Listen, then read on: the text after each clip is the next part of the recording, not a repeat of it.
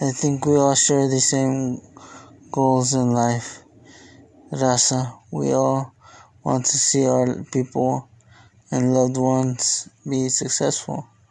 I know that it's hard when our lives go downhill, but I will, I, but it will all look, we all look up to someone, want to make them proud of us. Mi gente, we're all stronger than we know ourselves today. March a new day. May you make the day, make the best of, of the of today. Take it one day at a time, day by day.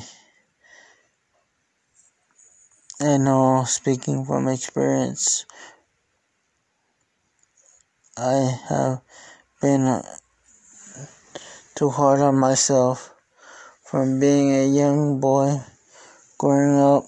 I have been picked on and, on um, for being short and or dressing different than the rest than the other kids.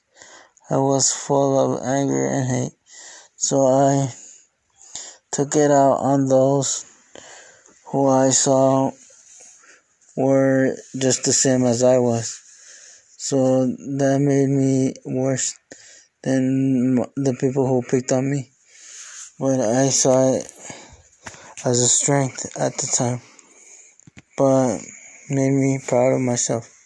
But it's not it's not good it's not it's not good to hurt yourself or hurt others that are like you because it just brings more pain brings in um, a bigger cycle the cycle continues on the cycle of pain and anger and hate.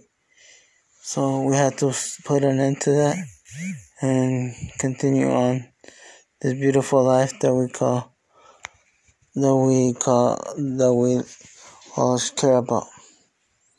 Take care